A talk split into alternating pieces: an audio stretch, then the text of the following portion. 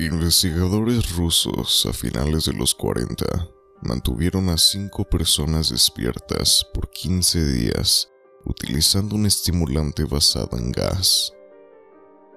Los tuvieron encerrados en un ambiente sellado para monitorear cuidadosamente el uso de oxígeno y de manera que el gas no los matase, debido a las altas concentraciones de gas.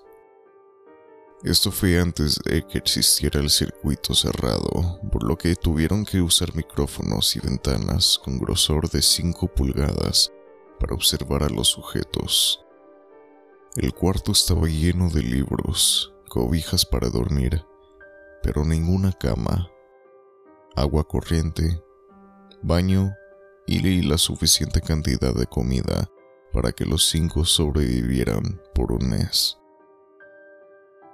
Los sujetos de prueba eran prisioneros políticos y de guerra declarados enemigos del Estado durante la Segunda Guerra Mundial.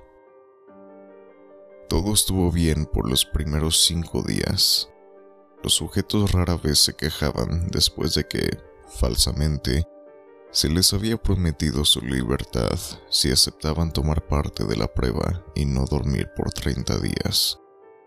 Sus conversaciones y actividades fueron monitoreadas y los científicos notaron que conforme pasaba el tiempo, ellos hablaban sobre incidentes traumáticos de su pasado. Después de cinco días, se empezaron a quejar de las circunstancias y eventos que los llevaron a donde estaban y empezaron a demostrar paranoia severa. Dejaron de hablar entre ellos y comenzaron a murmurar de manera alterna en los micrófonos. De manera extraña, todos parecían creer que podían ganar la confianza de sus captores si traicionaban a sus camaradas. En un principio se creyó que esto era un efecto del gas. Después de nueve días, el primero de ellos empezó a gritar corría por todo el cuarto gritando repetidamente por tres horas seguidas. Después, trató de continuar gritando, pero solo podía dar un grito ocasional. Los científicos postularon que físicamente se había destrozado las cuerdas vocales. La parte más sorprendente de este comportamiento fue cómo sus compañeros reaccionaron a esto o mejor dicho, como no reaccionaron. Continuaban murmurando en los micrófonos hasta que el segundo de los prisioneros comenzó a gritar. Dos de los prisioneros que no gritaban tomaron los libros y llenaron páginas tras páginas de sus propias heces y de manera calmada los pusieron sobre las ventanas del cuarto. Los gritos cesaron de repente, al igual que los murmullos de los micrófonos. Pasaron otros tres días. Los investigadores checaban los micrófonos constantemente para asegurarse de que trabajaban, porque creían que era imposible no escuchar sonidos con cinco personas dentro. El consumo de oxígeno indicaba que los cinco debían seguir vivos. De hecho, el consumo de oxígeno era el necesario para cinco personas que hacían ejercicio extenuante. En la mañana del catorceavo día, los investigadores hicieron algo que no debían hacer para llamar la atención de los prisioneros. Utilizaron el intercom dentro del cuarto esperando provocar respuestas de los prisioneros, pues temían que estuviesen muertos o en un estado vegetal. Anunciaron, abriremos el cuarto para probar los micrófonos. Aléjense de las puertas y acuéstanse con las manos atrás en el piso o se les disparará. Se le otorgarán la libertad a uno de ustedes si obedecen. Para su sorpresa, escucharon solo una frase, con voz calmada. No queremos ser liberados. hubo un gran debate entre los investigadores y fuerzas militares que financiaban el proyecto. Sin poder provocar más respuestas utilizando el intercom, finalmente se decidió abrir el cuarto a la medianoche del día número 15. Se limpió el gas del cuarto y se llenó de aire fresco. Inmediatamente, voces de los micrófonos empezaron a objetar. Tres voces diferentes rogaban por la vida de sus seres queridos.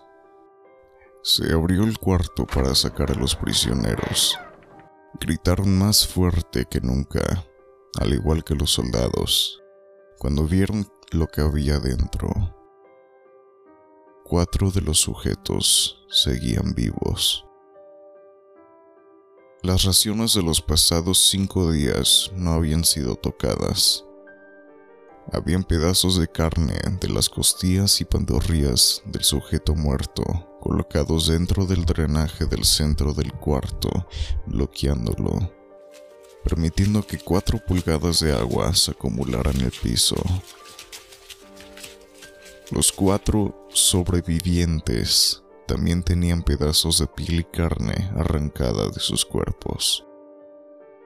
La destrucción de tejido y la exposición de huesos en la punta de sus dedos indicaban que las heridas fueron infligidas por las manos y no con los dientes, como era de suponerse.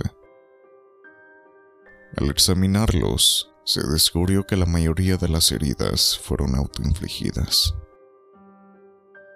La piel y los órganos de detrás de las costillas fueron removidos, mientras que el corazón los pulmones y el diafragma seguían en su lugar. El tracto digestivo de los cuatro sujetos podía verse trabajar, digiriendo comida. Rápidamente se hizo aparente que estaban digiriendo su propia carne y que ellos la arrancaron y se la comieron en el transcurso de los días. La mayoría de los soldados eran fuerzas especiales rusas en las instalaciones, pero aún así, muchos se negaron a regresar al cuarto para sacar a los prisioneros. Estos, sin embargo, insistían a gritos que los dejaran dentro y de manera alterna rogaron y demandaron que se encendiera el gas nuevamente para evitar quedarse dormidos. Para sorpresa de todos, los sujetos pusieron una resistencia feroz durante la extracción. Un soldado ruso falleció cuando uno de los sujetos le mordió el cuello. Otro fue gravemente herido cuando otro de los prisioneros le mordió la arteria femoral y los testículos. Otros cinco soldados perdieron la vida si se cuentan a aquellos que se quitaron la vida en la semana consecuentes al incidente. Durante la lucha, uno de los prisioneros dañó su vaso, sangrando de manera casi inmediata. Se intentó sedar al sujeto, pero fue imposible. Se le inyectó más de 10 veces de la dosis humana de morfina, y aún así luchó como un animal rodeado, rompiendo las costillas y un brazo de un doctor. Se veía latir su corazón al máximo por dos minutos completos mientras se desangraba y continuó gritando por más de tres minutos, atacando a quien sea que se le acercara, repitiendo la palabra más una y otra vez cada vez más débil, hasta que cayó en silencio. Los otros tres sobrevivientes fueron inmovilizados fuertemente y llevados hacia instalaciones médicas. Dos de ellos, con cuerdas vocales intactas, demandaban continuamente más gas para amanecer despiertos.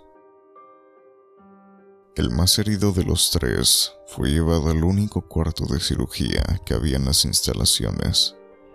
En el proceso de su preparación para colocar nuevamente sus órganos en su lugar, se notó que el sujeto era totalmente inmune a los sedantes, Peleó furiosamente cuando el gas anestésico se le estaba colocando.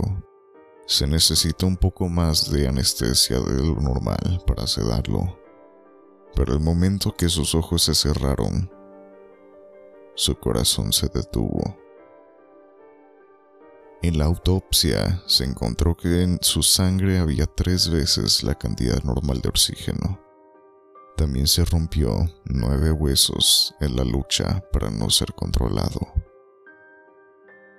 El segundo sobreviviente era el que primero gritó del grupo. Con sus cuerdas vocales destruidas, no pudo objetar la cirugía y solo reaccionaba agitando violentamente la cabeza en desacuerdo cuando se le administraba el gas anestésico. Afirmó violentamente con la cabeza cuando alguien sugirió hacer la cirugía sin anestesia y no reaccionó durante la misma, que duró seis horas en la cual se intentó reemplazar sus órganos abdominales y cubrirlo con lo que quedaba de su piel.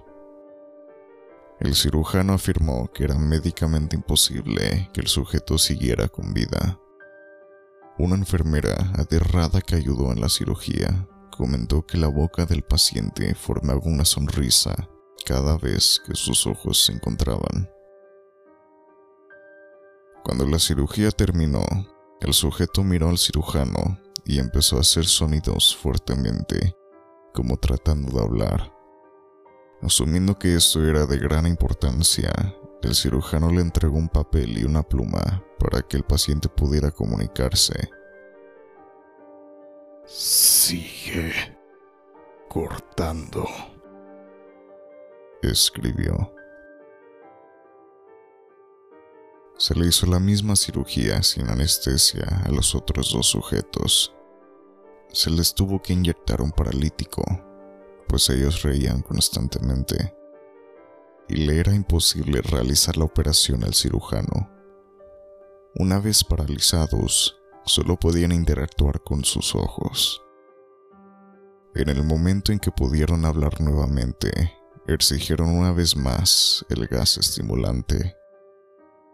Los investigadores trataron de averiguar por qué se lastimaron de esa forma a sí mismos y por qué querían el gas nuevamente. La única respuesta fue, debo permanecer despierto. Se reforzó los tres sujetos y los devolvieron al cuarto para esperar a su destino. Los investigadores, enfrentando la furia de sus benefactores militares por haber fallado las metas del proyecto, consideraron dar eutanasia a los prisioneros.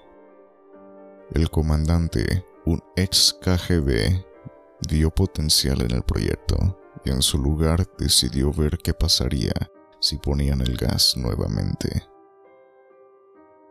Los científicos se negaron rotundamente, pero al final tuvieron que aceptar.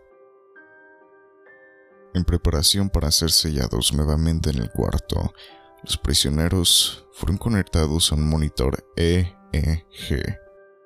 Para sorpresa de todos, los tres dejaron de pelear en el momento que se dieron cuenta que los regresarían al gas. En este momento era obvio que los tres estaban haciendo un gran esfuerzo por mantenerse despiertos.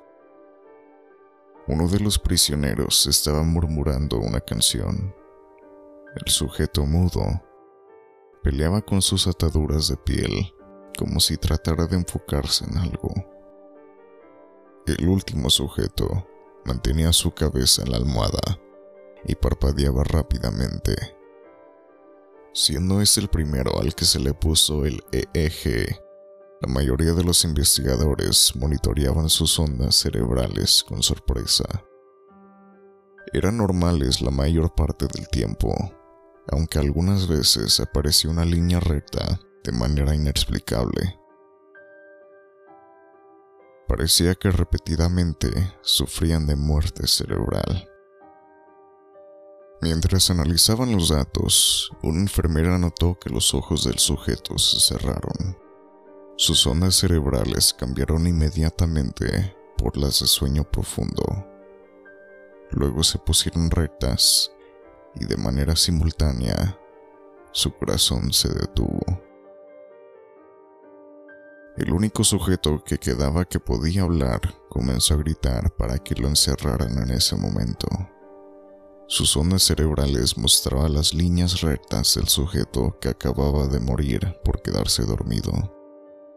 El comandante dio la orden de sellar el cuarto con los dos prisioneros dentro, junto con tres de los científicos.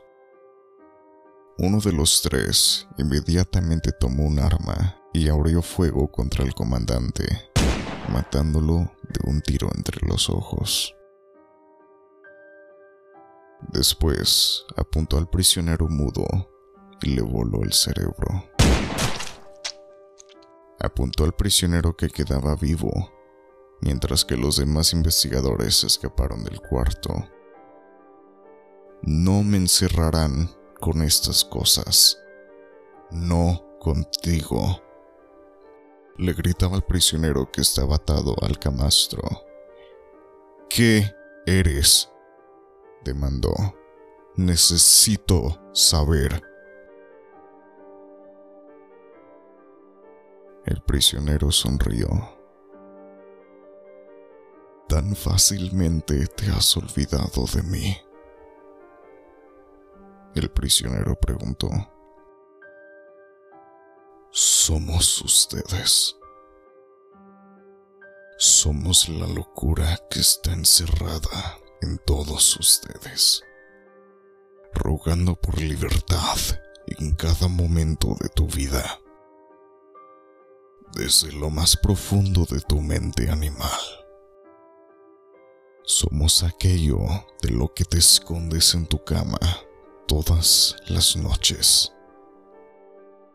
Somos lo que duermes y silencias y paralizas cuando te vas a tu cielo nocturno, donde no te podemos alcanzar.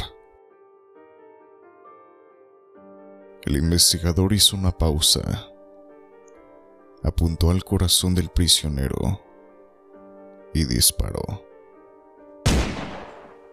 El EEG mostró una línea recta mientras el sujeto débilmente murmuró. Casi tan libre.